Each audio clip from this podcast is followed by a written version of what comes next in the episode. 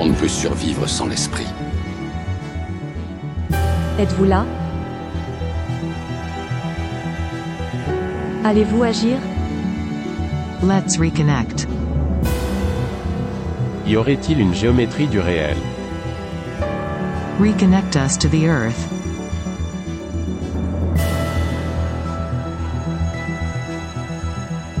Bienvenue dans Géométrie du réel, le podcast produit par le studio des éditions L'Alchimiste.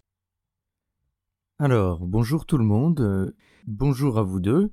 Alors, je suis très heureux aujourd'hui de recevoir Jocelyn Morisson, qui est donc journaliste scientifique et euh, rédacteur en chef à la revue Native et qui est aussi auteur. Et puis Jean-Pierre Chaumeton, qui est aussi, lui aussi auteur, et euh, directeur des éditions Aluna et de la revue Native. Alors, Jocelyn, est-ce que tu veux bien te présenter euh, aussi succinctement, s'il te plaît? Oui, bonjour euh, Lionel, merci pour l'invitation. Eh bien, écoute, en effet, depuis un peu plus de 25 ans, je suis journaliste, j'ai une formation scientifique et je me suis intéressé aux états modifiés de conscience, ce qui m'a amené à m'intéresser au chamanisme et du coup euh, plus largement euh, au peuple racine parce que les chamanismes sont présents effectivement euh, sur tous les continents parmi tous, ces peuples-là. Donc c'est cet intérêt-là qui fait que j'ai rencontré Jean-Pierre aussi et puis plus largement on s'intéresse tous les deux aussi à la spiritualité au sens large et c'est comme ça que j'ai rejoint l'aventure native. D'accord. Et donc, on reçoit aussi Jean-Pierre Chaumeton. Donc, tu es auteur et éditeur et donc cofondateur de la revue Native. Donc, est-ce que tu veux te, présenter aussi succinctement, s'il te plaît? Oui, moi, je suis passionné. On va, on va, résumer sur le peuple autochtone parce que les peuples autochtones me passionnent depuis l'adolescence. J'ai été dans des associations, des mouvements qui les accompagnent pendant plus de deux décennies. Et puis, et puis un, un jour, l'inspiration m'est venue de, de, regarder si on ne pouvait pas créer un média autour de cette thématique des peuples autochtones. Et à ma grande surprise, il n'y avait pas grand-chose en langue française. Mmh D'accord, oui, effectivement, il n'y a pas grand-chose en langue française. Alors donc justement, euh, pour, pour quelles raisons euh, exactement avoir fondé cette, cette nouvelle revue euh, donc tournée exclusivement vers les peuples autochtones? Parce que il y avait il y avait pas d'autres alternatives en français? Enfin, c'est quoi l'impulsion première en fait? Bah, L'impulsion première, par cette inspiration de se dire pourquoi ne pas créer un média sur les peuples racines en fait, sur les peuples autochtones? Et puis donc j'ai fait ma petite étude de marché avant, de proposer ça à, mon réseau, on va dire. Donc j'ai écrit un draft euh, seul dans mon coin j'ai testé auprès de quelques amis, dont Jocelyn. Et puis quand j'ai vu que, quand on a vu qu'on avait envie de monter dans le bateau ensemble pour euh, faire cette aventure, euh, l'histoire s'est faite assez vite. En quelques mois, on a décidé de, de créer Native et après c'était un an de boulot. Toute l'année 2019 qu'on a passé à réfléchir qu'est-ce qu'on a à mettre dedans, avec qui, comment, le graphisme, etc., etc. On est parti d'une page blanche pour arriver à un numéro zéro qu'on a sorti euh, pendant l'hiver 19-20 euh, et le numéro 1 qu'on a sorti en mars. Oui, sur la sur la genèse, euh, ce que je peux ajouter, c'est que moi j'ai regardé effectivement ce qui existait sur les peuples peuples autochtones, peuples racines, en termes de presse. Bon, en, anglais, il y a des choses, il y a des revues spécialisées aux États-Unis, au Canada notamment, et puis euh, et puis ailleurs, même en Australie, je crois. Et donc, on a vu qu'il pouvait y avoir des médias dédiés euh, sur cette euh, niche entre guillemets et que ça n'existait pas en français tout simplement. Hein. Donc euh, la thématique peuple racine, elle, est liée bien sûr à l'écologie, on va en parler. Donc c'est des sujets qui reviennent de temps en temps dans l'actualité, dans différents médias, télé, radio, etc. Mais l'idée de, consacrer un média entièrement dédié à ce sujet-là, elle n'avait pas été euh, exploitée. Et puis l'idée de Jean-Pierre aussi dès le départ, c'était non seulement de lancer une revue, mais aussi de créer un média euh, numérique au sens large avec une plateforme de communication, d'échange, de faire des choses aussi dans l'événementiel, etc. Ce qui a été un peu empêché par la situation qu'on connaît. Mais mmh. euh, c'était euh, la, revue était un petit peu le point de départ. L'idée, elle va au-delà de ça en fait. Hein. D'accord. Et d'ailleurs, ce que je trouve très intéressant quand on quand on découvre Native, c'est que effectivement, il y a, y a plusieurs aspects. Alors, il y a des articles où vous donnez des chiffres, des informations très pragmatiques, tout ce qui est déforestation, les situations légales rencontrées par les peuples autochtones, les situations politiques, les confrontations, etc. Et puis il y a aussi les grands articles hein, sur plusieurs pages où on, on voit très vite que c'est très large et vous abordez aussi très directement le côté spirituel hein, de des peuples autochtones hein, aux quatre coins du globe d'ailleurs. Donc c'est un, un vrai choix. Alors pourquoi cette orientation euh, euh, très claire Bon, je, je, vais commencer là-dessus. Jean-Pierre, oui. Mon, mon impression d'accompagnateur de peuples autochtones pendant deux décennies m'ont amené à la conclusion que la spiritualité était partie intégrante de leur culture. Hmm. C'est des peuples qui sont, on va dire, englobants, qui voient le monde dans une totalité, alors que nous, on est des, des analysants et des, on a tout séparé, tout cloisonné, on est des super analysants, puisque grâce à ça, on a des, des ingés, des techniciens qui ont amené une technique euh, remarquable. Sauf que on a un peu perdu la vision globale. C'est-à-dire que grosso modo, euh, tu te présentes, tu parles pas de spiritualité ici, quoi. Moi, quand je me présente professionnellement, je vais pas dire que j'ai un engagement de 30 ans ou de 40 ans à la spiritualité. Tu croises un autochtone, au bout de trois phrases, il va te parler euh, des ancêtres, du fait qu'il contacte la forêt, qu'il a un contact avec le vivant sous toutes ses formes. Et il te dit ça comme il dirait, euh, je, me, je, me, sens bien dans mon corps. Il fait pas de séparation entre lui et tout ce qui est vivant autour de lui. Quoi alors que, alors que nous, non. Donc, euh, ne pas parler de la spiritualité dans une revue qui veut parler d'eux, euh, c'est comme si tu parlais de cuisine et que tu oubliais la moitié des ingrédients, quoi. Le plat serait, le plat serait très indigeste. Tout à fait. Oui, c'est, c'est vraiment euh, une approche globale, puisque effectivement, dans la vision du monde de ces peuples-là, la relation à la nature, elle est primordiale, mais ça comprend aussi une relation à l'invisible, effectivement, comme dit Jean-Pierre, le monde des ancêtres, le monde des esprits, les esprits des plantes, les esprits des animaux, les esprits de la terre, du cosmos, etc. Donc tout ça pour eux, ça forme une seule et même vision. Donc ils ont cette, ce regard en effet holistique sur sur les choses. Et euh, comme on a décidé de faire le premier dossier sur la forêt, sur l'état de la forêt, euh, forcément, on voulait quand même euh, rentrer dans la problématique écologique avec des, des vraies données. Hein. Donc on fait un état des lieux de de la forêt dans, dans, le monde, sur la planète, avec des données euh, vraiment euh, très très précises. Et puis euh, on avait besoin, voilà, de, de rentrer dans des dans des analyses aussi sur qu'est-ce que la déforestation, qu'est-ce que la reforestation, et comment comment est-ce qu'on fait pour pour éviter que les choses se dégradent davantage. On voit bien que c'est aussi lié à des problématiques politiques, euh, économiques, financières, etc. Donc tous ces aspects-là, euh, forcément ils se retrouvent dans la revue. On peut on peut pas euh, les ignorer parce que on serait incomplet tout simplement. Donc euh, on, peut, on est amené effectivement à parler aussi bien de géopolitique que de spiritualité et il n'y a pas de, de contradiction encore une fois parce que tout ça ne fait qu'un dans leur vision du monde à eux et nous on a intérêt effectivement à retrouver aussi une vision globale des choses pour pour régler des problèmes qui sont de toute façon des problèmes systémiques comme on dit. Mmh. Mmh. Donc forcément ça demande, ça demande d'intégrer toutes ces, toutes ces données-là, tous ces regards-là, en fait. Hmm. Complètement. Et euh, est-ce que du coup, euh, vous avez rencontré des difficultés pour euh, transmettre leur message, essayer de, rester au plus proche de leur parole, justement, qui est donc très globale, qui a une vision, voilà, qui ne sépare pas les choses comme on peut le faire, ou euh, est-ce qu'au contraire, euh, le, le, message de leur part a été compris, votre démarche a été comprise? Comment comment ça se passe l'articulation entre eux, les marraines et les parrains, pardon, euh, donc qui ont soutenu Native et qui sont aux quatre coins du globe, et puis vous et l'équipe, comment comment ça se passe? Comment ça s'articule? Bon, moi, ce que je peux dire déjà, c'est éminemment compliqué de traduire la parole des autochtones, parce que comme ils sont dans une vision globale, mmh. Je vous donner un exemple pour être clair. Euh, j'ai fréquenté derrière moi des photos des Kogi, par exemple. Vous voyez peut-être pas, mais ils portent un objet qui est une sorte de calebasse, qui est une, sorte, on dirait dans notre langage, de temple portatif. Hmm. Un jour, l'ami qui les connaît leur a posé la question de c'est quoi cet objet-là?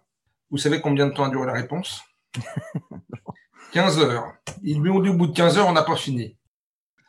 Donc quand tu reçois une information comme ça, qu'est-ce que tu comment tu vas la retranscrire Donc, cette vision globale entraîne aussi une parole qui est du, fait global, puisqu'il relie tout à tout. Donc, euh, c'est une sorte d'écheveau sans fin, etc. Donc, c'est je, suis éminemment prudent là-dessus de, de, dire, euh, j'ai pas, on n'a pas la prétention de, de, ça. Je pense qu'on est, on est capable de, prendre des, de prendre des brides de leur culture. Leur culture est tellement profonde et tellement riche. Quand tu croises un, un chaman péruvien, j'ai vu ça, euh, et, quelqu'un lui pose une question sur savoir comment vous dialoguez avec, la, nature et qui a grosso modo, d'après des, des botanistes, 400 000 espèces d'arbres dans l'Amazonie. Et que les mecs te disent, mais on dialogue avec les plantes, et, c'est les plantes qui nous disent qu'est-ce qu'ils vont nous donner dans le corps comme soin. Mais pour que le soin soit efficace, faut le mélanger avec une autre plante et une autre plante et une autre plante. Donc tu te retrouves devant une vision du monde qui est tellement différente de la nôtre et qui est tellement englobante que qu'avoir la prétention de dire euh, même les anthropologues ne peuvent pas avoir cette prétention-là, en fait. Je pense, je pense qu'on a, on a des fenêtres d'ouverture à leur culture, mais qui sont forcément réduites, quoi. Hmm. Ça me paraît important de poser ça, quoi. Oui, complètement. Et c'est vrai, la, la, façon dont ça s'est fait, c'est qu'on a eu la chance, en fait, d'agréger très vite par un effet euh, réseau euh, des personnalités autour de nous et notamment euh, voilà des gens qui ont qui ont qui étaient déjà en contact avec des, des porte-paroles en fait de certains peuples. Et c'est comme ça qu'on a constitué aussi ce, ce, ce, réseau de parrains et de marraines qui eux sont d'authentiques représentants des peuples autochtones, euh, une cacique euh, du Brésil, un chef euh, papou, etc., un chaman du Gabon. Donc ce sont des gens qui ont une qui ont une, une, une légitimité pour parler au nom des, leurs et qui sont habitués à le faire aussi dans certains cercles, puisque certains d'entre eux ont participé déjà à des tournées en Europe, à des conférences, etc. Donc, donc déjà en s'appuyant sur ces gens-là, il y a une légitimité quand même de la prise de parole. On peut leur donner la parole à eux directement, ou eux peuvent nous recommander des gens, etc. Donc il y a, il y a ça dans la revue. On le retrouve dans la revue. Certains, euh, certains représentants leaders, on va dire autochtones. On a aussi des gens du, Québec, par exemple, qui ont pris directement la parole et qui parlent au nom des leurs, au nom de leur peuple, au nom de leurs racines. Et on a aussi un réseau euh, d'experts entre guillemets qui sont, qui peuvent être des anthropologues, des ethno, des ethnologues, etc. Donc qui ont l'habitude de faire un travail de terrain, qui eux parlent sur les peuples. ils ne parlent pas nécessairement au nom des peuples, mais ils sont, ils ont une légitimité aussi à parler sur les peuples parce qu'ils ont fait un travail de terrain parfois très très long avec eux.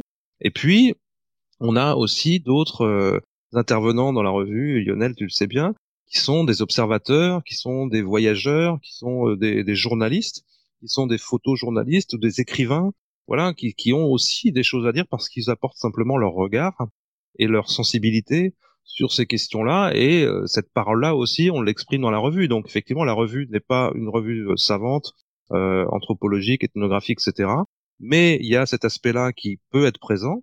On a aussi donné la parole à Edgar Morin, par exemple, qui est quand même une grande figure de, de la, de la philosophie, de la sociologie, etc. Donc, et puis euh, ça, ça va aussi jusqu'à des gens qui s'intéressent aux valeurs des autochtones dans le monde de l'entreprise et puis qui nous font un article sur la façon dont ça les inspire pour mmh. changer un peu les modes de fonctionnement dans, dans, dans, dans le monde de l'entreprise. Donc voilà, toutes ces paroles-là sont bienvenues en fait dans la revue. Ça constitue une forme d'équilibre.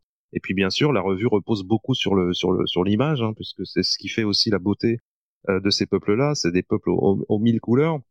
Et euh, forcément, euh, la notion esthétique, elle est, elle est centrale aussi dans, dans, la, dans la construction de la revue et les retours qu'on a nous montrent qu'on a fait euh, un, un choix euh, voilà, voilà, judicieux en la matière puisque c'est, c'est une revue qui est avant tout agréable aussi à regarder et puis qui apprend des choses bien sûr quand on se plonge dans les papiers. Mais on voit qu'il y a une multitude de paroles en fait qui sont qui sont dans la revue, 100 pages à chaque numéro, très peu de très peu de pubs, donc forcément il y a beaucoup beaucoup à lire.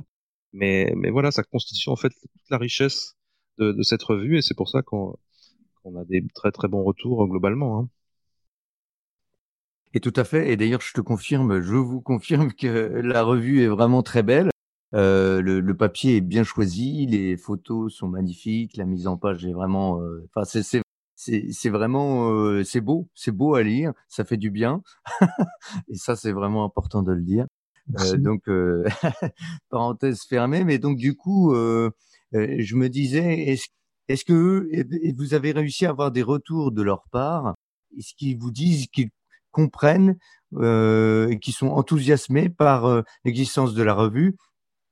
Est-ce qu'ils peuvent sentir, et est-ce que nous aussi, on peut sentir que ça crée un pont entre eux et nous, et que ça peut éventuellement les aider. Ça, ça, ça va être la suite de la question. Vous me direz, Jocelyn. Bah pour certains, oui, parce que certains ont, euh, j'allais dire, avec certains, on a des contacts assez directs, et d'autres, par exemple, je pense à une de nos amies, euh, chaman euh, à Touva, à euh, deux de ses enfants qui sont en France, donc les enfants voient la revue, l'ont montré à, la, à leur mère, la mère a réagi, etc.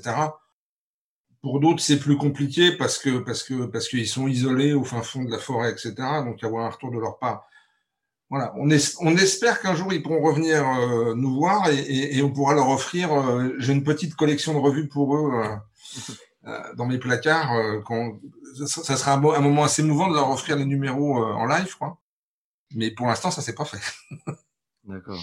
Ouais, ceux qui, ceux qui constituent notre réseau de, de parrains marraines sont enthousiasmés par la, par la revue, même s'ils l'ont pas forcément eu entre les mains. On, a des échanges avec eux aussi sur, sur d'autres réseaux. Donc euh, la situation aussi actuelle fait que c'est compliqué pour eux. Ils ont des priorités à gérer dans leur communauté qui sont tout autres, qui sont sanitaires évidemment. Donc euh, voilà. Mais par contre mm. sur la sur la démarche, euh, le fait qu'on ait eu leur soutien dès, dès le départ montre qu'il y avait cet enthousiasme effectivement, qui trouvait que c'était une super bonne initiative.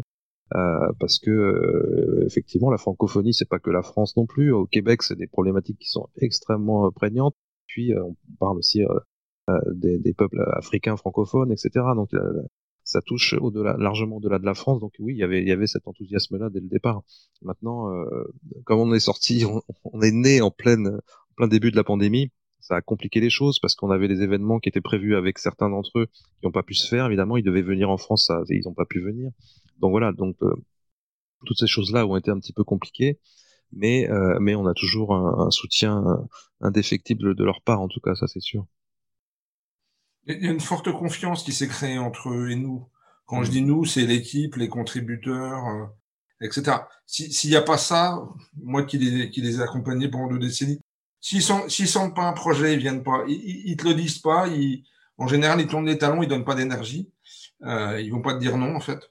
Euh, donc, si tu es un peu sensible, tu le sens assez vite, quoi, si ça, si de l'autre côté, ça, ça a été accepté ou pas, quoi. Et là, ça a été ça très vite, quoi.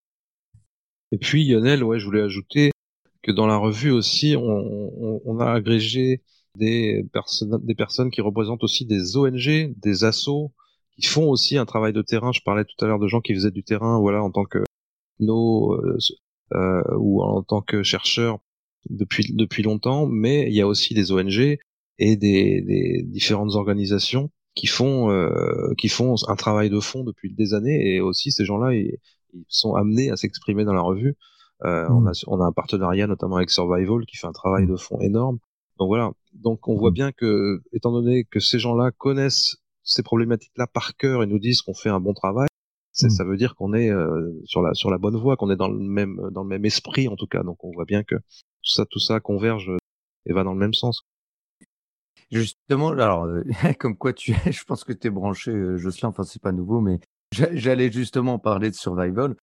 Euh, donc euh, la grande association. Euh, donc je, je, vais vous laisser euh, développer. Mais alors, euh, est-ce que vous pensez que Native et le partenariat avec Survival et tout le travail que vous faites en réseau les uns avec les autres peut aider, soutenir les, les, les, natifs aux quatre coins du globe de, de quelque manière que ce soit en faisant mieux connaître leur mode de vie, euh, le tout au pluriel, hein, euh, leur mode de vie à chacun. Euh, est-ce que ça peut créer des réseaux, des initiatives citoyennes, etc. Qu'est-ce que vous en pensez de ça?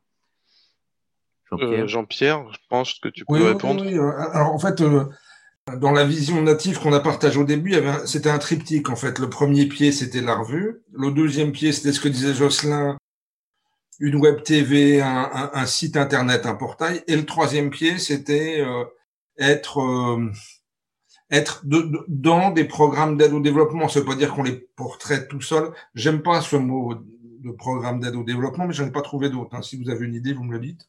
Mmh. au moins, c'est clair, on voit ce qu'on veut dire. Quoi. Donc sur ce chapitre-là, euh, pour tout vous dire, on, Native donne pour l'instant 2% de son chiffre d'affaires à des programmes soit directement, soit indirectement. Euh, directement, ça veut dire qu'on a des, des, des, des, communautés sur avec qui on a un lien particulier avec nos, nos, parrains, par exemple, qui avec le Covid ont eu des difficultés euh, terribles, notamment alimentaires, c'est-à-dire que euh, certaines communautés vivent avec du petit artisanat et du tourisme, en fait. Hein, donc quand ça s'est arrêté, ça a été extrêmement brutal. C'est des peuples qui, en général, ont, peu de réserves alimentaires, etc. Donc euh, mmh. ils, tiennent ils, ils, sont une relation extrêmement au quotidien avec la vie, quoi. Euh, voilà. Pour eux, avoir des placards pleins de bouffe et un compte, en compte en banque avec des euros, c'est quand tu parles avec eux, c'est compliqué. Hein. Ils sont loin de nos schémas, donc mm. donc on a envoyé des sous, on va dire, hein, à notre modeste échelle, directement à ces gens-là. Et mm-hmm. puis effectivement, on, on, on, a un lien particulier avec Survival qui s'est créé assez facilement dès le départ, en fait. Hein, donc ils nous aident aussi puisqu'ils ont, ils ont proposé à leurs adhérents de, de, de devenir abonnés à la revue. Et, et, nous, on, on, commence à les aider. On a adhéré à Survival, etc. Donc tout ça, ça va se faire au fil du temps, je pense. Hein. Euh. Et puis il y avait aussi l'idée de co-organiser des événements ici ou d'organiser des événements ici. Le premier qu'on va faire, ça va être un, un, un forum euh, au mois de novembre, qui sera un forum euh, en ligne, parce que parce que les conditions sont, paraissent compliquées de faire un forum en, en, présentiel. Et, et euh, voilà. Quoi. Et on imagine pouvoir les faire revenir, euh, soit nous directement, soit avec d'autres. On a des projets sur notamment 2022 avec d'autres organisations de d'accueillir des autochtones dans le cadre de congrès, colloques, etc. Et c'est vrai que quand ils sont là, ça, ça donne un écho totalement différent. D'ailleurs, ce qui est intéressant, c'est que votre démarche, tous les articles que vous euh, que vous publiez, nous permet à nous aussi de de de, de créer des liens, de même même si c'est que pour l'instant dans la tête, bah, ça peut être aussi énergétique évidemment, mais ça crée des liens, euh, des, des nouvelles connexions, des nouveaux modes de pensée. Tiens, il voit le monde de cette manière-là. Euh, tiens, j'avais jamais vu les choses sous cet angle-là, etc. Et, et ça, c'est extrêmement précieux parce que finalement, euh, ça nous invite aussi à d'autres modes de pensée qui vont entraîner d'autres modes de création, euh, d'interaction avec le réel, et donc donc d'autres modes d'action, enfin de, des, des actes différents. Enfin bon, Jocelyn, tu voulais intervenir par rapport à... Oui, oui, bah ça, ça fait écho à ce que tu dis là aussi, c'est-à-dire qu'en tant que média, effectivement, on est là pour donner la parole à différents types de voix qui peuvent être des voix très politiques, très engagées, Survival est une, est une organisation qui a un, discours et une action très politique, très politisée par la, par la, par la force des choses, hein, parce que ces questions, le sort des peuples autochtones est parfois gravement menacé pour des raisons euh, politiques, géopolitiques, économiques, etc. Donc, mais on, on, est aussi là pour donner des, de l'information sur le terrain euh, culturel. On a parlé de spiritualité aussi, donc tout ça. Nous, en tant que médias, on n'est pas là pour s'engager directement, je dirais, sur des valeurs politiques ou sur des messages politiques, mais on a vocation à relayer tout ça. Et donc, on, doit rester ça. On doit rester d'abord un média, et puis, effectivement, après, élargir nos activités sur l'événementiel, sur, le, sur une plateforme, un portail, etc.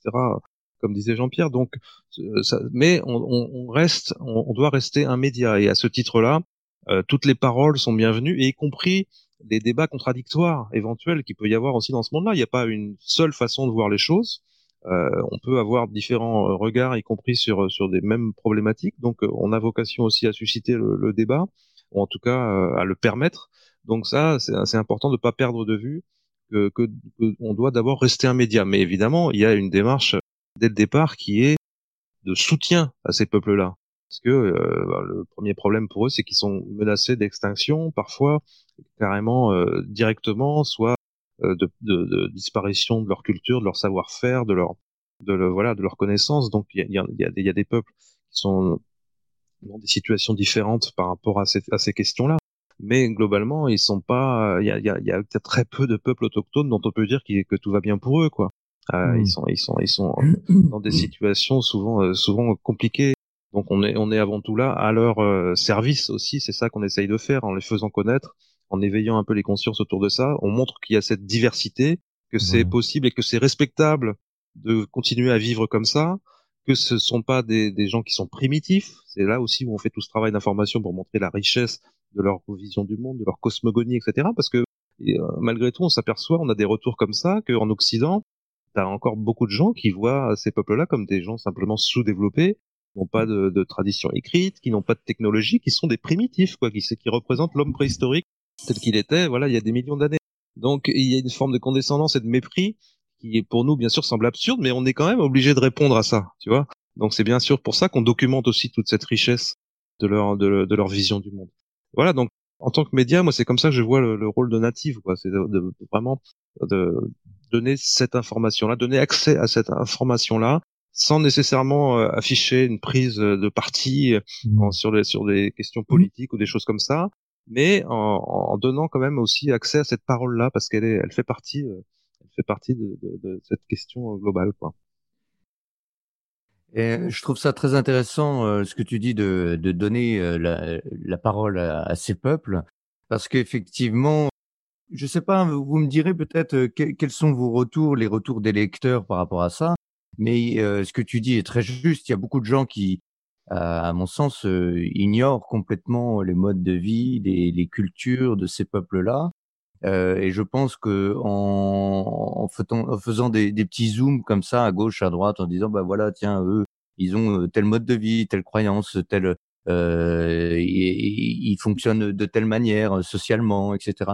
Ça peut permettre effectivement de faire réagir les gens, euh, voilà, parce que moi, ce que je vois aussi, et ça, c'est quelque chose qui m'a euh, beaucoup euh, touché, hein, Jean-Pierre, au tout début, quand tu m'as parlé de ce projet-là de natif, je me suis dit, bah oui, c'est super intéressant parce que on, on va peut-être se rendre compte à quel point notre mode de vie, en fait, le, le mode de vie occidental moderne, et qui est dans une globalisation, enfin, qu'on appelle la mondialisation, mais c'est un, un, mauvais mot. Je trouve que c'est plutôt la globalisation euh, de notre mode de vie qui, qui est comme un vampire, qui, qui, se répand de plus en plus loin et il reste très peu d'endroits, j'en parlais il y a pas, il y a pas longtemps, il reste très peu d'endroits où, où l'humain moderne n'a pas envahi, n'a pas envahi l'espace de vie. Voilà. Et ça, je pense que c'est peut-être, je sais pas si c'est la première menace, mais une des premières menaces qui touche les peuples autochtones. Qu'est-ce que vous en pensez euh, Alors, pour répondre à la fin de ta question, ça c'est clair. La première menace, c'est c'est quand même notre voracité, euh, voracité en termes d'énergie, de, de, matériaux, de d'exploitation de la nature sous toutes ses formes. Quoi. Donc euh, ça, c'est très clair. Et, deuxièmement, ce que je trouve effectivement passionnant, c'est comment essayer de créer des conditions d'un échange et d'un dialogue entre leurs visions qui était probablement la vision ici il y a quelques centaines d'années, voire même peut-être un peu moins, en tout cas de certains occidentaux, puisque le basculement, c'est quand même la révolution industrielle, si on fait un peu d'histoire. Hein. On est passé en l'espace de, je sais pas, quatre générations à 80% des gens qui vivaient dans les campagnes, à 80% des gens qui vivent dans des villes aujourd'hui. À peu près partout sur tous les pays industrialisés de la planète. Les, les, les seuls endroits où il reste des gens de nature, c'est dans les coins où on n'a pas trop c'est compliqué d'aller embêter les Inuits au Groenland vu les conditions climatiques. C'est compliqué d'aller rentrer dans la forêt amazonienne profonde parce que parce que la forêt te le laisse pas faire en fait. Hein. Donc euh... ouais, c'est ça qui est le plus intéressant, je trouve, dans cette histoire. En tout cas, moi qui me passionne, c'est comment les comment euh, proposer un dialogue entre eux et nous et essayer de comprendre que notre modernité, ce que tu disais, le mot vampire va loin, mais que notre modernité euh, nous emmène, de, on est on est de plus en plus à être d'accord là-dessus, mais qu'est-ce qu'on fait pour arrêter ça? On est, dans, on est dans une voiture, on, roule à fond, on voit qu'il n'y a pas de lumière au fond, on voit qu'il y a un mur, et qu'est-ce qu'on fait? On essaye d'améliorer la bagnole. On gonfle les pneus, on met de l'essence dans le moteur, et on se dit, tiens, bah, peut-être que l'essence, c'est pas c'est bon, on va mettre de l'hydrogène, quoi, tu vois. Mais ça va pas je pense que ça changera pas grand chose. Si on pense que c'est la technique qui va nous sauver, entre guillemets, moi, j'y crois pas. Je pense que ce qui peut ouvrir les esprits, c'est peut-être des, ouais, des ouvertures à ça et d'autres, spirituelles et autres. De, de, de, nous faire comprendre vraiment, j'allais dire, de façon charnelle et, et cellulaire que, bah, effectivement, tout est connecté, que on est tous des êtres de nature, nous compris. Quand tu discutes avec des autochtones, moi j'ai plusieurs discussions avec eux autour de la notion d'environnement. Il y en a certains qui sont abrupts qui disent vous êtes fous. Tu vois, par exemple. Comme, comment, vous, comment vous pouvez vous séparer du vivant alors que vous êtes dedans, quoi? tu réponds quoi à ça? Intéressant, quoi. Parce qu'il a forcément, c'est pas qu'il a forcément raison. C'est juste que sa posture et, sa vision du monde te paraît tellement juste Et nous, on prend la nature comme étant un bien côté de nous qu'on peut utiliser. Euh... C'est pareil, ouais. Hmm. C'est la racine, hein, c'est la racine même du problème. C'est ça. Cette distinction entre la nature et la culture, euh, c'est sûr que c'est ce qui perd l'Occident. Ça a permis plein de progrès, etc. D'accord, en disant la, la, la, culture est supérieure à la nature, mais mais on voit bien aussi la limite ce, de ce progrès-là et on, et on sent qu'on l'a touché aujourd'hui à cette limite-là puisqu'on détruit la nature pour euh, au nom de davantage de progrès. Donc bien sûr qu'il faut retrouver euh, cet équilibre, euh, au tendre en tout cas à ça, que eux n'ont jamais perdu puisque euh, moi c'est des choses que j'ai apprises aussi en m'intéressant, en commençant à travailler pour Natif parce que moi je suis pas un journaliste expert de, de ces sujets-là à la base, hein, j'avais juste cet intérêt, mais je, quand j'apprends qu'il y a 370 millions de personnes qui vivent dans 5000 communautés euh, selon des modes de vie traditionnels autochtones, ça c'est une information que je n'avais pas, euh, ou dont je n'avais pas conscience. Quand j'apprends qu'ils sont des gardiens de 80% de la biodiversité planétaire, de par leurs habitats, leur mode de vie, etc. C'est pareil, ça c'est des choses dont j'avais pas conscience. Donc j'imagine que le grand public, voilà, globalement, n'a pas connaissance de ça non plus. On ne sait pas combien il y a d'autochtones sur la planète et, et, qui sont les gardiens de 80% de cette biodiversité, tu vois. Donc ça, c'est vraiment de l'information. C'est la première chose mmh. qu'on donne comme info dans, dans le magazine.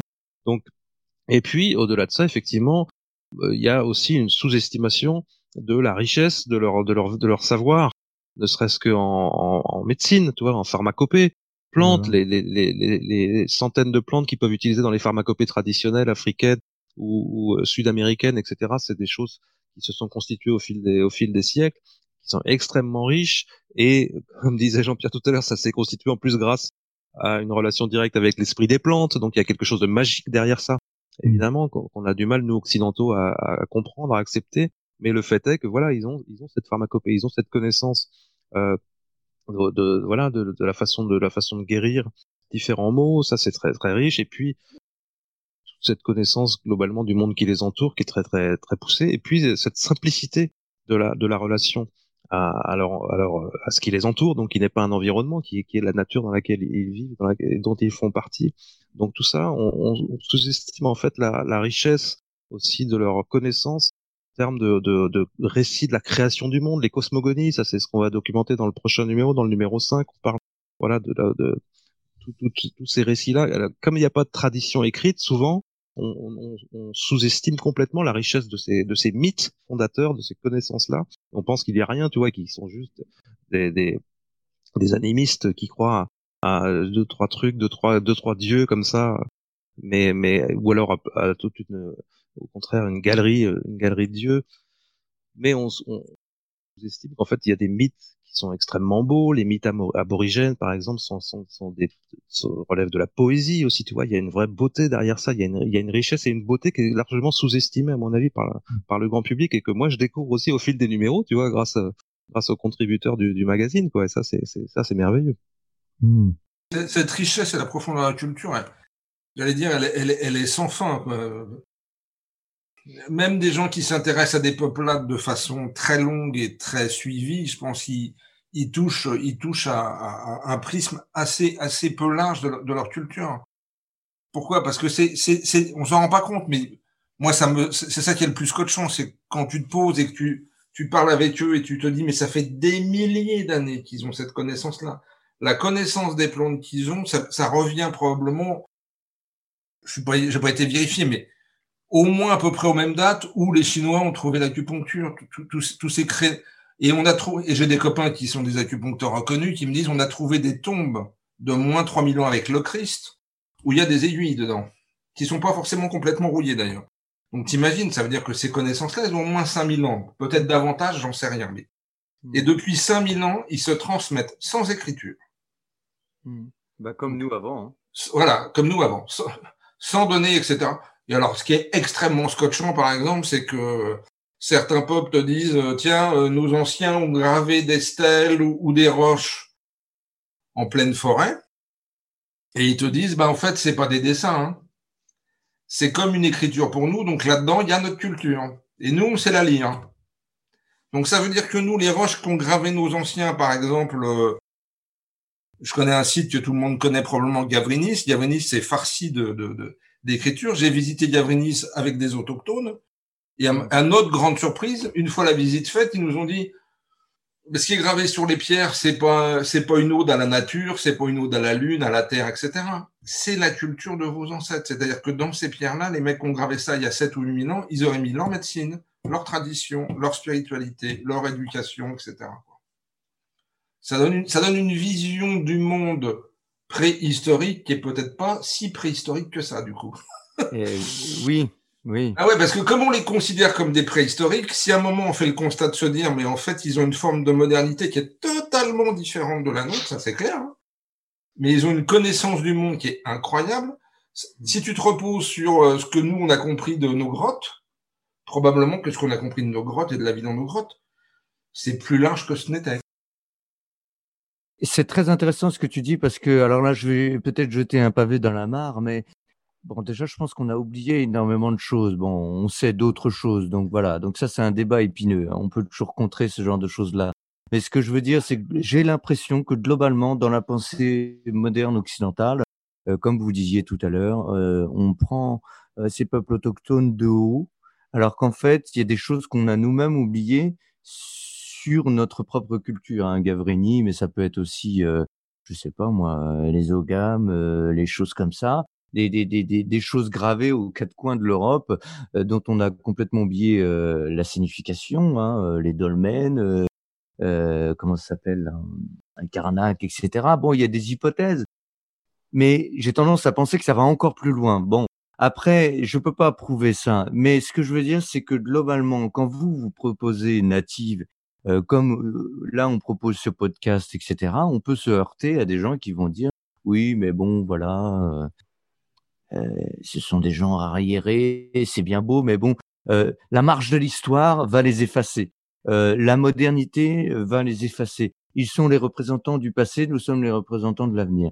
Voilà. donc là, il y a un moment donné où je pense qu'il y a tout un comment un paradigme de pensée euh, contre lequel, alors contre lequel ou avec lequel il va falloir, voilà. avec lequel il va falloir composer pour pouvoir euh, euh ben, s'immiscer doucement euh, en mode un peu tai chi, voilà, pour pour atteindre finalement, si tu veux, le, le cœur des gens et pas et pas la tête, pour que ben on puisse se rendre compte que si eux partent, bah, c'est peut-être que pas uniquement eux qui vont partir, mais tout un pan de notre sagesse, tout un pan de nos frères, hein, je serais dire. Voilà. Bon, il y a, y a, un vaste sujet, mais vous voyez ce que je veux dire? ben, Moi, ce que je peux te dire, c'est que j'ai eu des discussions autour de ça avec eux. Alors, euh, plutôt sur le plan euh, dégradation de la nature, etc., etc., ce qu'on vit, ce qu'on vit depuis des centaines d'années. Mmh. Et ils te disent, si vous continuez comme ça, dans un certain temps, et, et, quand on parle quand on parle de temps, faut faire attention parce que nous on est des court-termistes, eux c'est des long-termistes en fait. Hein, donc quand ils parlent, quand, quand on entend les Amérindiens d'Amérique du Nord qui disent qu'on fait un geste, un acte, qu'on pose un acte, on réfléchit sept générations en avant. Tu vois, donc euh, bon, on n'en est pas là. Euh, je sais plus ce que j'ai perdu le fil de ma pensée, mais ça je peux enchaîner, tu vas reprendre si tu veux, Jean-Pierre, parce que ce que tu as dit, Lionel, c'est hyper important. Il y a beaucoup de choses là-dedans. Et je voudrais souligner que Natif, c'est la revue francophone qui, est consacrée au peuple racine, mais aussi aux racines des peuples. Tu vois, c'est la nouvelle, la nouvelle formule que j'ai trouvée parce que on parle justement de nos racines à nous aussi. On a parlé de druidisme dans plusieurs numéros. On a parlé de, de la sorcellerie dans, dans, le numéro 2 qui était consacré aux valeurs du féminin, etc., au féminin sacré. Euh, donc tout ça, c'est des traditions euh, d'Occident, en l'occurrence d'Europe. Dans le prochain numéro, on va avoir un article sur les chamanismes avec beaucoup de guillemets corse et basque. Hein, Est-ce que le terme chamanisme s'applique?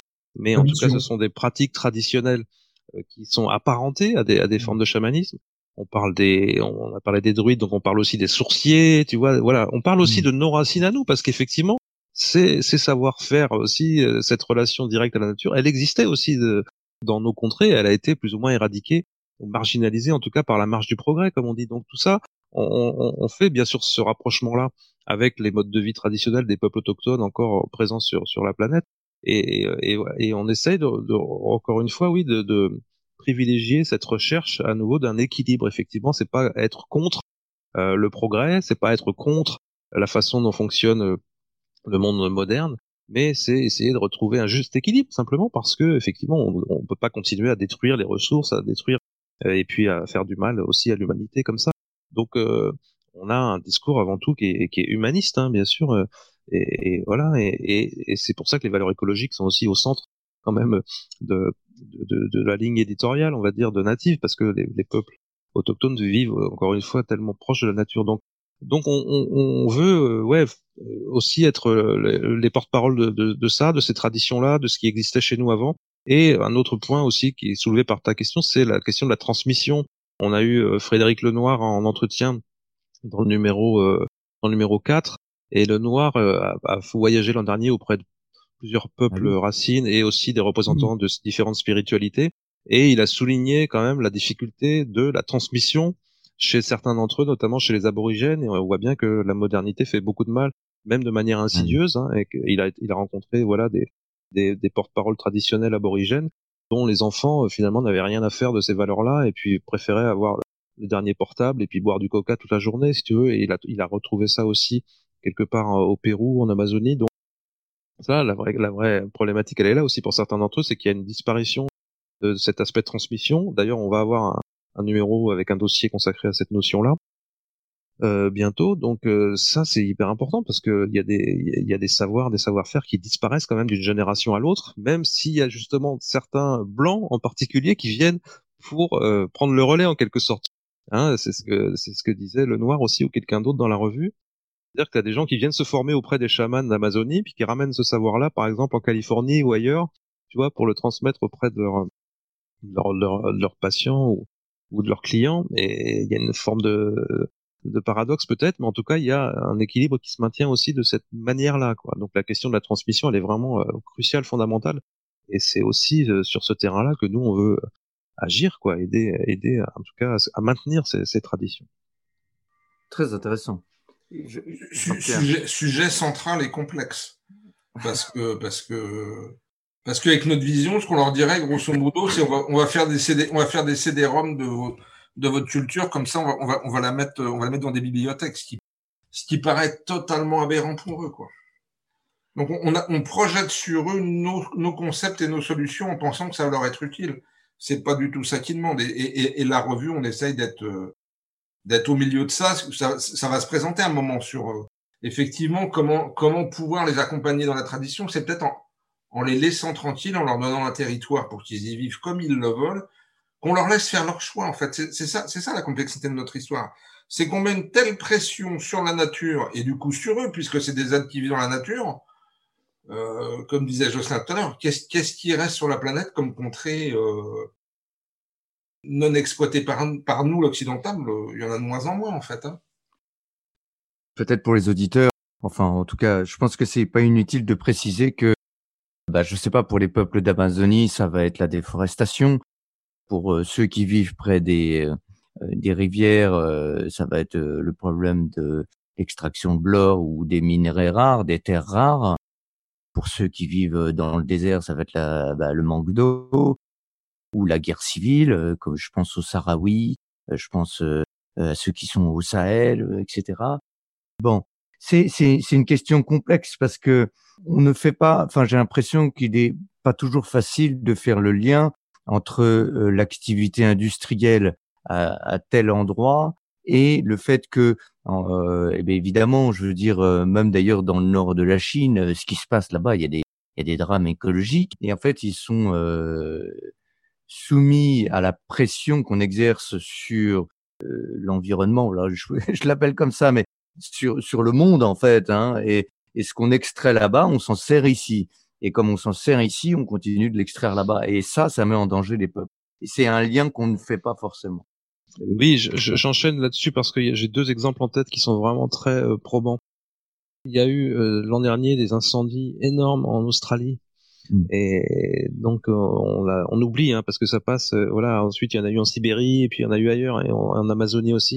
Donc on, oublie, mais il y a eu des incendies vraiment dévastateurs en Australie. Et en fait, les méthodes aujourd'hui pour lutter contre ce fléau-là, ce sont des méthodes inspirées des savoir-faire traditionnels aborigènes parce que eux, ils savent gérer justement les, la, la, la, déforestation, enfin la, broussaille, etc. Savoir comment comment prévenir des vastes incendies de de forêt, ils ont des savoir-faire plurimillénaires pour ça. Et donc là, les, les écologues australiens qui s'occupent de cette problématique-là se sont tournés vers ces savoir-faire-là. Donc ça, c'est ça, c'est un exemple d'une forme de rétablissement de l'équilibre, encore une fois, où on voit que leur savoir est utile, tu vois. Un autre mmh. exemple, c'est la déforestation, effectivement, en Amazonie, où là, on est en train. Alors, pourquoi est-ce que c'est important de préserver ces habitats-là? Parce qu'il y a une biodiversité, etc. Mais c'est aussi parce que c'est une réserve à virus. Et les experts te disent que si jamais on coupe de plus en plus de zones comme ça forestières en Amazonie, on libère des virus. On libère des virus dans la nature, donc les prochaines pandémies, elles vont venir de là.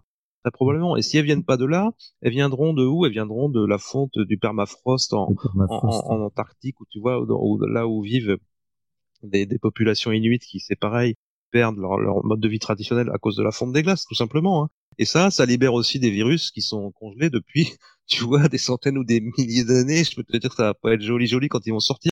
Donc voilà, voilà pourquoi il faut simplement préserver euh, ces modes de vie traditionnels parce que effectivement, c'est une protection aussi pour nous, euh, pour nous tous quoi, pour tous habitants de la planète. Hein. C'est aussi simple que ça. Hein.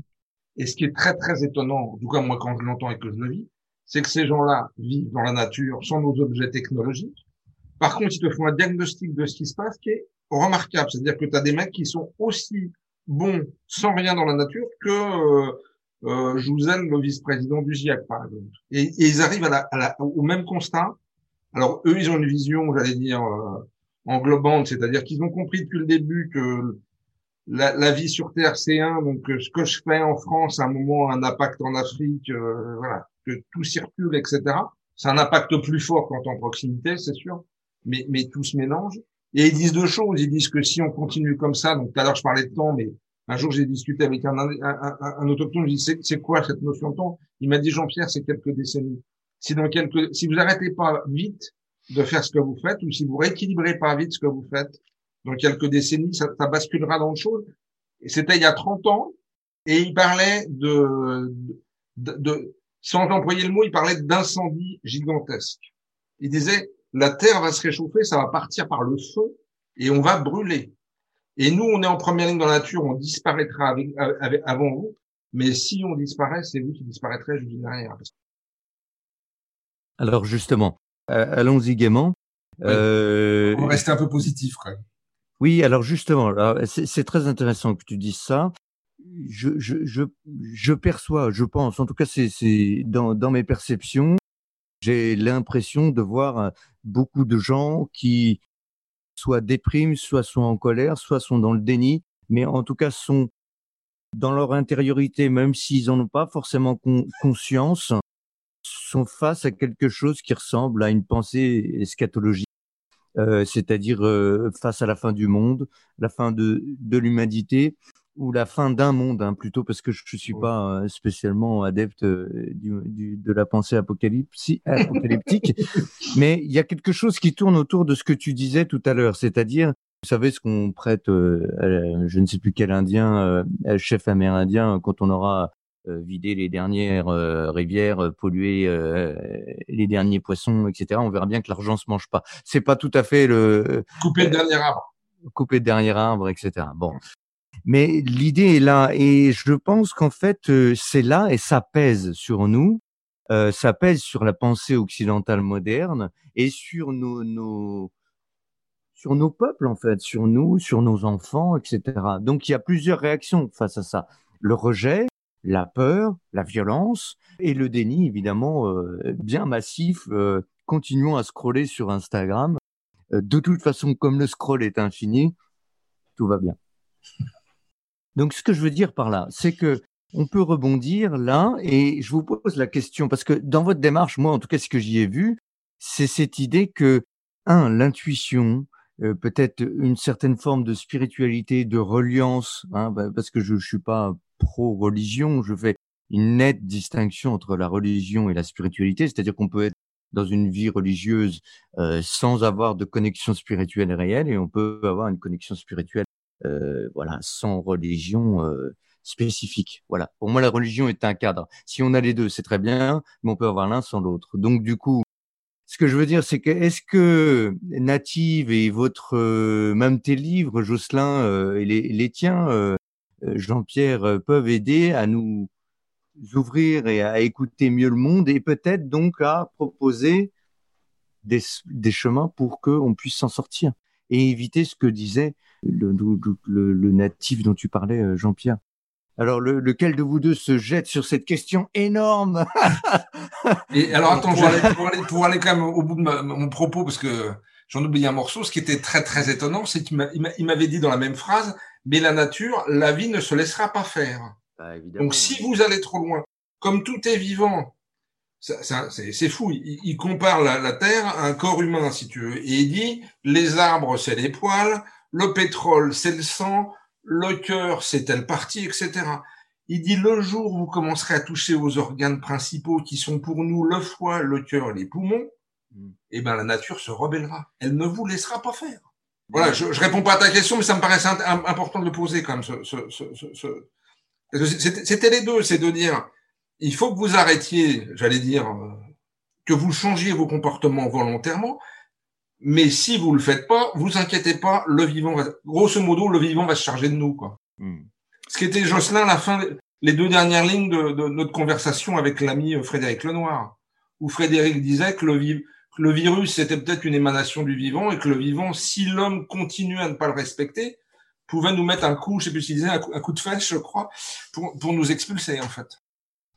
Bah, l'humanité peut disparaître, mais la Terre survivre. Hein. Bah voilà, c'est ça que ça veut dire. En l'occurrence, on est beaucoup plus fragile. Effectivement, il y a une résilience du vivant, euh, ce qui peut euh, s'affranchir en tout cas de la présence de l'humain. Ça, ça c'est clair.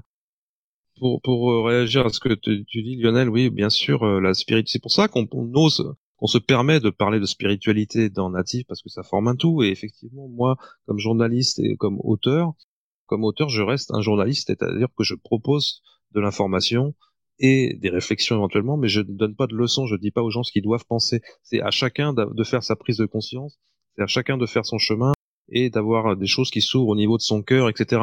Donc tout ça, c'est un peu des clichés, mais euh, je suis pas, on n'est pas dans une posture de dire voilà ce qu'il faut penser, voilà ce que vous devez faire. On donne des éléments d'information et des éléments de réflexion qui permettent de, de s'ouvrir. Et c'est évident que les gens beaucoup de gens aujourd'hui souffrent de la situation actuelle et puis déjà avant même la pandémie, il y avait beaucoup de, de crises d'identité, de perte de sens, comme on dit, bah, parce que voilà, la vie n'a pas de sens, cette course en avant permanente, etc. Il n'y a que la spiritualité qui peut donner du sens. C'est là où toi et moi et Jean-Pierre, on est complètement, à mon avis, en phase.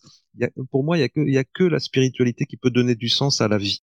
Et donc, euh, sans ça, eh ben, c'est sûr qu'on on mène une vie absurde et on a peur de disparaître, on a peur de mourir, on a peur de manquer, on a peur de perdre euh, ce qu'on possède et de perdre les siens, etc., etc.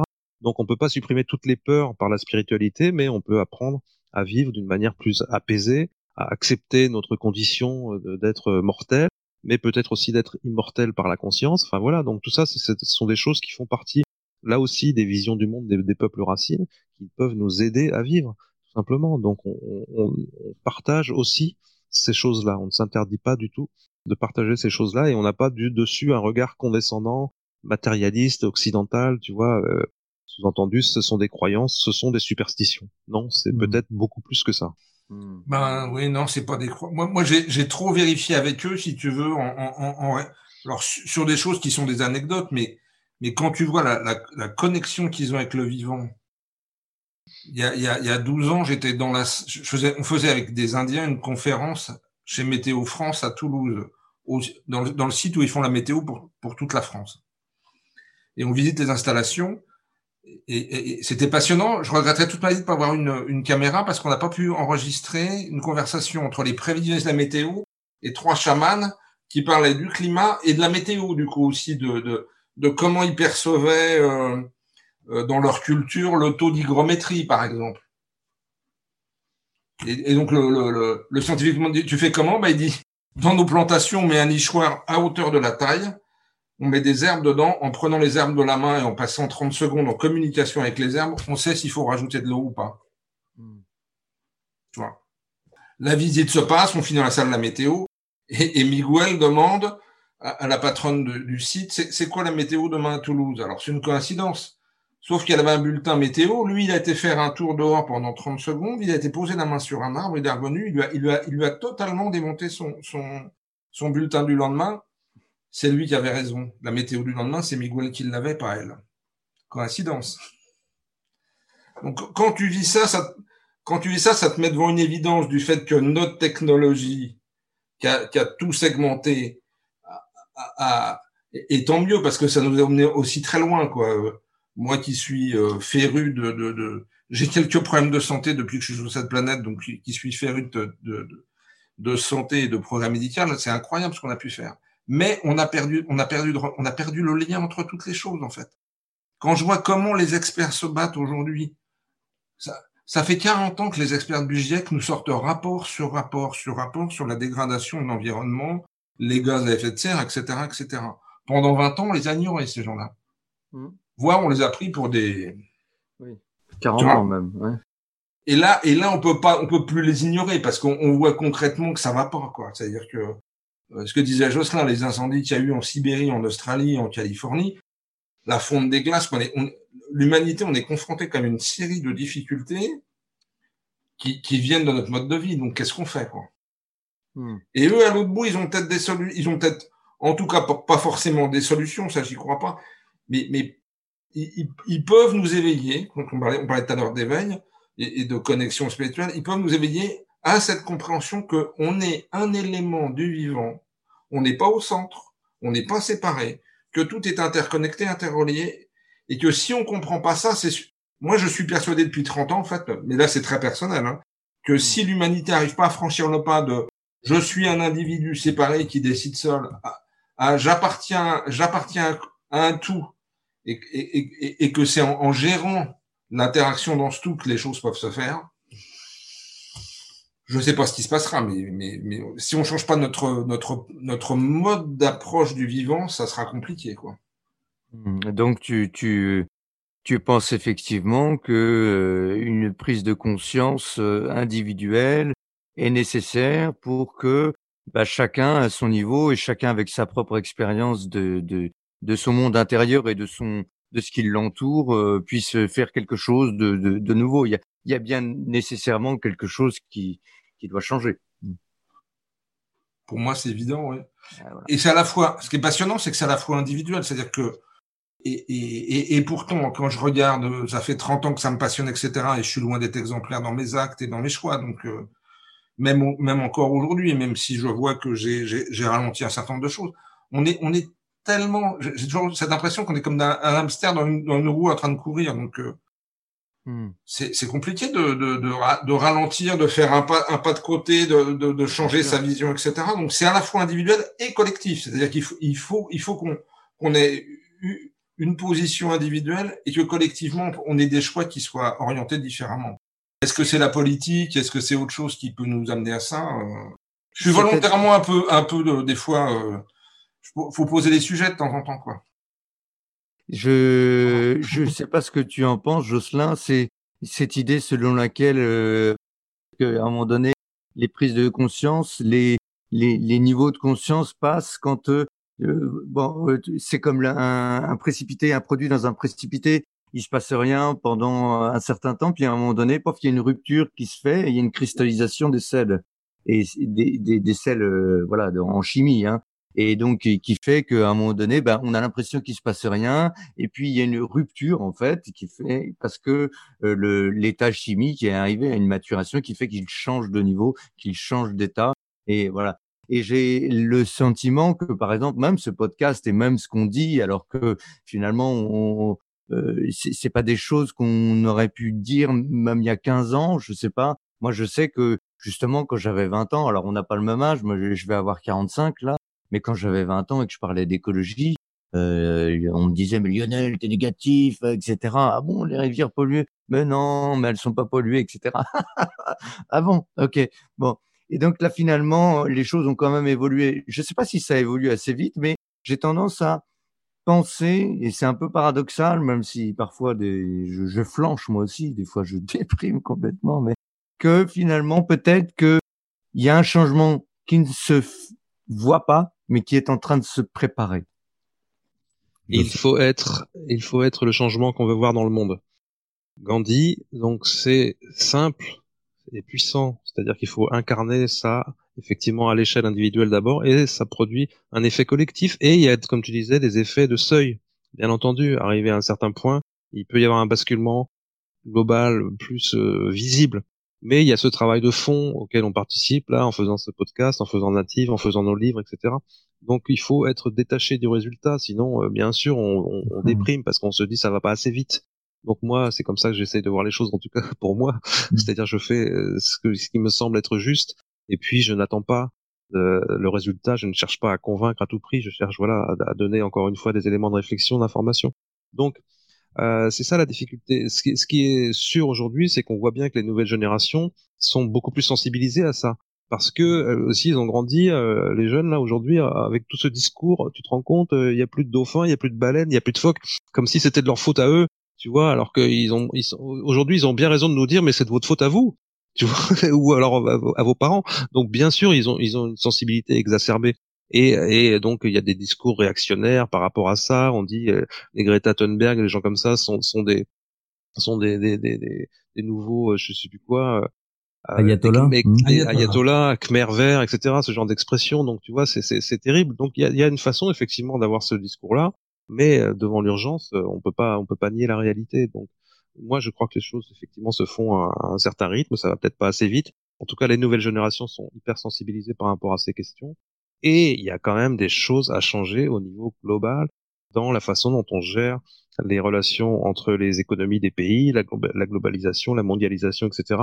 Moi, je suis pas pour euh, des systèmes euh, étatiques communistes et tout ça, mais le, il y a, y a quand même un consensus aujourd'hui sur le fait qu'il faille réguler le capitalisme. Moi, je suis pour la liberté.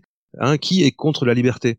Donc, je suis aussi pour la liberté d'entreprendre, de créer, donc forcément, ça fait de moi un libéral, tu vois. Mais ces choses-là doivent être équilibrées. Jean-Pierre, il parlait de politique tout à l'heure. Il faut sortir effectivement des clivages absurdes, euh, euh, droite, gauche, etc. Même si ça reste, ça a du sens quand même aujourd'hui.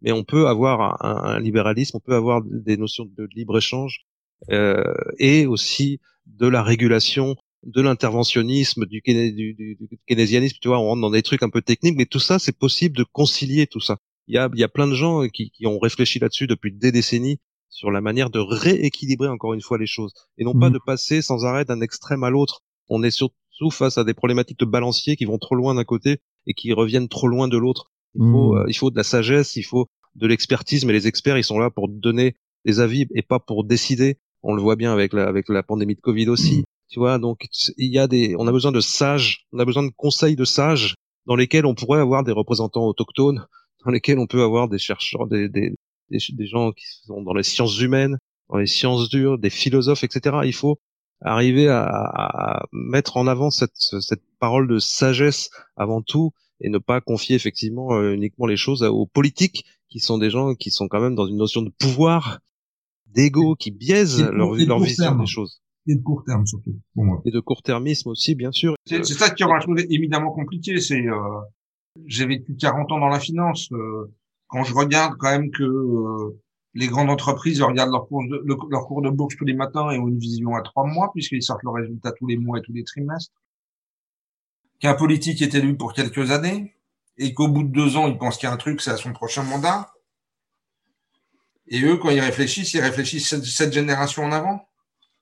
C'est hmm. sûr que les, nos, nos, prismes et les prismes de la nature sont pas les mêmes. Combien de fois j'ai entendu dans les 30 dernières années, mais si ça allait mal, si ça allait aussi mal que vous le dites sur le plan climatique, on le verrait davantage. Ici, je parle ici en France. Il y a 30 ans, tout le monde te disait, il se passe rien. Ce que tu disais, Lionel. Mais non, l'eau des, rivières est pas polluée. Tu vois? Alors qu'elle était déjà éminemment polluée, puisque les, les, les, conséquences de la révolution industrielle euh, je pense que le vrai basculement, tout le monde dit, c'est autour de la Première Guerre mondiale. Il y a, un avant la Première Guerre mondiale et un, après. C'est-à-dire que ça, a accéléré les choses de façon incroyable. Plus la démographie. Hein. Euh, je, vais rebondir sur ce que vous disiez juste à l'instant. C'est une question délicate, donc euh, c'est sur euh, l'aspect financier et le, le monde des médias à l'heure actuelle parce que euh, alors je ne sais pas si vous avez lu euh, Noam Chomsky, La fabrique du consentement. Un peu. Voilà. Euh, C'est-à-dire que, et d'ailleurs j'ai lu aussi euh, Crépuscule et abattre l'ennemi, donc un titre très très fort, mais c'est pas, l'abattre avec un flingue de Juan Branco, voilà. Cette idée comme quoi le, effectivement, comme tu dis Jean-Pierre, le politique pense qu'à sa réélection, à, son copinage, à, la relation avec autrui, euh, dans le sens de, du gain, toujours le gain, le gain, le gain. Et donc le lien du politique avec la finance, et évidemment les médias qui eux-mêmes, euh, étant euh, donc euh, bah, sous la houlette de puissances financières, font que la parole n'est pas la parole journalistique globalement n'est pas celle qu'elle devrait être, c'est-à-dire dans l'investigation, dans la recherche de de la confrontation de certains pans de vérité, etc. Bon, c'est déjà rien que tout ce que je dis, c'est beaucoup, il y a beaucoup de matière dans ce que je dis, mais ce que je veux dire, c'est comment Native, par exemple, peut arriver ou arrive à se faire de la place euh, dans un voilà dans une, petite place dans le monde médiatique qui est euh, autant drivé, autant euh, voilà. Vous voyez ce que je veux dire? Est-ce que ça vous parle ça? Bah oui, ça parle parce que moi, en tant que rédacteur en chef, je ah, suis attaché à la pluralité de l'information. Tu vois, on a des gens qui nous disent on est en dictature, on est en dictature. Bah Ouais, enfin c'est très relatif quand même hein, cette notion. Allez voir dans des pays où il n'y a pas de liberté de la presse, où tu as un titre officiel, une chaîne de télé, et puis voilà, et tous les autres titres sont interdits. On a la chance quand même en France d'être dans un pays où là où il y a cette pluralité, cette liberté de la presse. Donc bien sûr il y a une grande presse qui est aux mains de grandes puissances financières. Bien sûr qu'il y a des liens d'intérêt et y compris des conflits d'intérêts. Donc bien sûr qu'il y a une parole médiatique qui est pas toujours libre, qui est pas toujours objective, etc. Il faut avoir conscience de ça, il faut tenir compte de ça, il faut savoir effectivement qui sont derrière, euh, quels, sont les, grands financiers qui sont derrière certains titres, certaines grandes chaînes de télévision, etc. Il faut pas être dupe de tout ça, mais il faut pas sans arrêt crier à la censure et à la manipulation. L'important c'est qu'il y ait cette diversité. Il y a des médias complètement indépendants qui ne disent pas pour autant la vérité non plus parce qu'ils ont des biais idéologiques énormes tu vois, c'est pas parce qu'un média est complètement indépendant qu'il est complètement objectif et qu'il dit complètement la vérité. C'est pas aussi simple que ça. On vit dans un monde complexe. Il y a rien qui a, qui a une réponse simple. Donc voilà, les réponses sont aussi complexes. Ce qui est important pour nous, c'est de pouvoir nous inscrire effectivement dans cette diversité, dans cette pluralité de l'information, dans, dans cette, liberté de la presse, et on essaye d'apporter notre modeste voix à ce, à ce, à ce concert qui est parfois une cacophonie, si tu veux. Mais en tout cas, euh, on, on, espère, oui, euh, prendre plus d'importance dans ce paysage médiatique là. C'est sûr qu'on voudrait euh, avoir davantage de relais. Là, on sort un, recueil avec les trois premiers numéros qui étaient épuisés, tu vois, on va l'envoyer à quelques organes de presse en espérant qu'ils vont, le relayer, parce que on pense qu'on a encore de la marge pour parler de ces sujets-là, c'est effectivement un sujet de niche, on va dire, mais il y a beaucoup de gens, beaucoup de gens qui s'intéressent, qui sont sensibles à ça, même s'ils n'ont pas au départ un, intérêt marqué pour les peuples autochtones. Donc nous, en tout cas, je suis très heureux de pouvoir faire ce média, participer à cette aventure-là, parce que euh, on a la chance, encore une fois, d'avoir cette liberté de le faire. Et vous êtes financé donc euh, par les abonnements, par euh, voilà, il y a d'autres sources. Oh, bah, on est financé par euh, des actionnaires puisque Native a été hébergé dans une société. Donc juste pour poser les choses, j'ai créé avec des amis il y a maintenant une petite dizaine d'années une maison d'édition et, et, c'est cette maison d'édition qui euh, est l'actionnaire principal de Native. Et c'est les actionnaires de l'édition qui ont mis un peu d'argent au départ parce que parce que euh, voilà, euh, l'équipe que nous sommes avec Jocelyn et les autres, on a tous fait des efforts pour le lancement de Mediazine. La première année, on a travaillé plus de la première année, les 15 ou 18 premiers mois, on a travaillé bénévolement. Hein. Dieu sait si le bénévolat je connais puisque j'ai été dans des associations, mais le bénévolat a aussi ses limites à un moment. C'est-à-dire que tu peux, il faut qu'on ait un minimum de ressources aussi pour vivre, etc. Et puis après, on a fait crowdfunding euh, qui a plutôt bien marché. Et puis après, euh, euh, animation de réseaux sociaux, animation de réseaux tout court. Là, on est à un peu plus de 2000, j'ai pas le pointage de la fin du mois, mais on doit être à 2100, 2200 abonnés. Et de façon très transparente, je pense que l'équilibre financier de Native est plutôt autour de 3000, 3500, quoi. Mmh. Mais ça, mais ça va quand même. Tout le monde me dit. Moi, moi, j'ai pas, j'ai pas d'expérience sur la presse, mais tout le monde me dit que ça va quand même assez vite. 2200 abonnés sans aucune communication directe au présentiel en un peu plus d'un an, c'est, c'est plutôt pas mal, quoi. C'est très correct. C'est grâce à des gens comme toi aussi, Lionel, que je, tiens à remercier, qui ont contribué gracieusement à la revue. ont apporté aussi leur vision du monde. On a plusieurs euh, personnes comme ça qui nous ont offert des textes, des images, et voilà, donc ça, ça a été hyper important pour nous. Euh, c'est une forme d'investissement dans la revue aussi de la part de gens comme toi. Donc c'est très très important pour nous d'avoir pu lancer la revue, mais effectivement sur la durée, sur le moyen et le long terme, tout ça se professionnalise. On a besoin de pouvoir payer des, reporters, des photographes, des journalistes. On a, besoin que tout ça fonctionne comme un, comme un titre de presse normal. Donc euh, on continue à, progresser sur ce terrain-là aussi. Hmm. Bah, longue vie. Euh, bah, merci. Peut-être pour finir un dernier point que j'avais mis sur un post-it devant moi et donc j'ai pas parlé. C'est le problème des valeurs en fait. Euh, tout, la question d'avant, on, on, parlait de l'argent, de la finance, etc. Est-ce que le, problème, c'est pas que nous, on a mis comme valeur centrale aujourd'hui pour beaucoup, peut-être pas pour vous, peut-être pas pour tout le monde, mais, j'allais dire collectivement, et puis est-ce qu'on n'a pas mis la valeur argent au milieu, qui fait que tout se détermine en fonction d'un retour sur investissement, etc., etc., un retour sur investissement à court terme La plupart des peuples autochtones n'ont pas d'argent. ils, vivent sans ça, ils vivent plutôt dans un équilibre avec la nature et dans, une économie de subsistance et de partage. Moi, j'avais été extrêmement choqué la première fois que j'ai croisé un autochtone, c'était il y a 25 ans. On marchait sur un trottoir à, Toulouse, je exactement où c'était. Il s'arrêtait devant un, SDF. Et il m'a dit, texto, Jean-Pierre, vous faites quoi pour ça? Et il m'a regardé comme ça droit dans les yeux, en me disant, et toi, tu fais quoi pour ça? C'est-à-dire qu'il te renvoie la question collectivement et individuellement. C'est extrêmement fort comme. Euh, mm. Ils ont, ils ont, ils ont rien, ils ont rien, ils, ont très peu à partager. Ils partageront avec toute la collectivité, tu vois. Ah oui. C'est un bon point de vue. C'est qu'est-ce qu'on, qu'est-ce qu'on fait sous l'angle. On a beau parler de politique de solidarité, etc. Moi, je suis effaré de voir que euh, en plein hiver, il y a des gens qui meurent dans la rue. Ça me, ça, ça me laisse, mais sans voir, quoi. Mm. Bon, je, mm. donne, je, donne, mon, je donne mon obol peut-être insuffisante à quelques organismes, mais collectivement, c'est insupportable. Pour eux, c'est incompréhensible, ça, tu vois. Donc, donc ça, ça, nous renvoie, du coup, je reviens sur les valeurs, ça nous renvoie, du coup, sur le fait que bah, c'est si, changer de vision, changer notre structure de valeurs euh, sociétale, quoi. Égalité, euh, euh, égalité, fraternité, c'est très bien. Est-ce qu'on l'applique? Non, quoi, voilà. Je finis là-dessus, les amis. Et liberté, oui, j'avais oublié liberté. Euh, faut pas l'oublier. Euh, non, mais j'allais juste dire que donc euh, cette misère, elle est là. Effectivement, il y a il y a il y a des structures en place pour aider, mais c'est pas suffisant. Et je pense que tout à l'heure, Jocelyn, quand tu parlais de cacophonie, je pense qu'il y a, une, espèce de disharmonie qui s'est fait dans notre système. Je sais pas comment employer le mot autrement. Je voulais juste aussi dire un truc intéressant. Demain, je reçois Christian Junot euh, pour son livre euh, sur l'argent où il parle de l'argent. Tu vois, l'argent, en fait, c'est c'est qu'un un support, en fait, et c'est ce qu'on projette dessus qui change tout.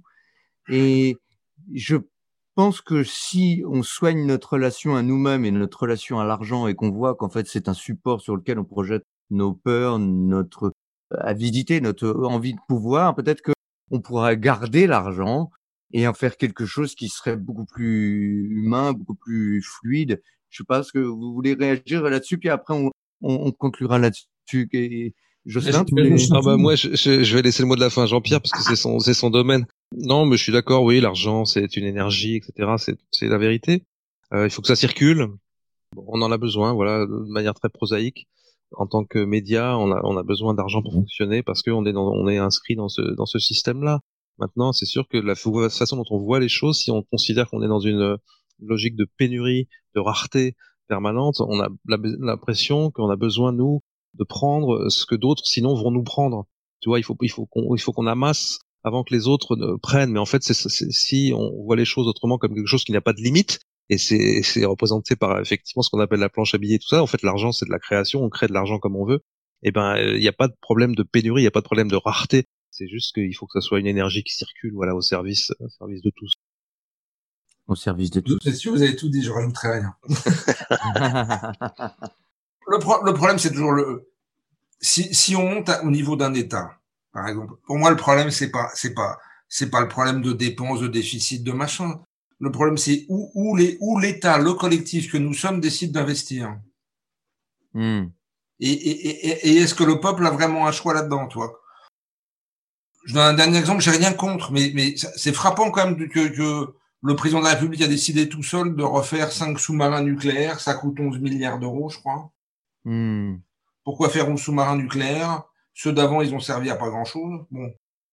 Et, et alors qu'on manque d'écoles, de, de, les hôpitaux sont en état de délabrement incroyable, etc. T'en parlais tout à l'heure, Lionel, quoi. Hmm. Hmm. C'est toujours, c'est toujours bizarre. Un lycée, ça coûte clé en main 300 millions d'euros.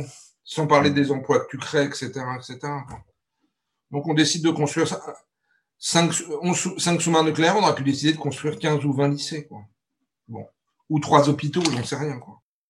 Le problème, c'est, pour moi, c'est ça, c'est les choix qu'on fait individuellement et collectivement de où j'investis euh, mon temps, mon énergie et mon argent, quoi. Ouais, plus de conscience, effectivement. Eh bien, longue vie à Native. Et euh, bon, en tout cas, je suis super content de vous avoir reçus tous les deux. Merci Jocelyn, merci. Merci à toi. Merci beaucoup, euh, Lionel. Je, je mettrai euh, dans le descriptif, hein, je vous demanderai des, vos liens vers euh, vos derniers livres, etc. pour Aluna Édition, évidemment Native, et, et pour toi, Jocelyn. En tout cas, merci à vous deux, et puis je vous dis salut. Salut. Merci, à bientôt.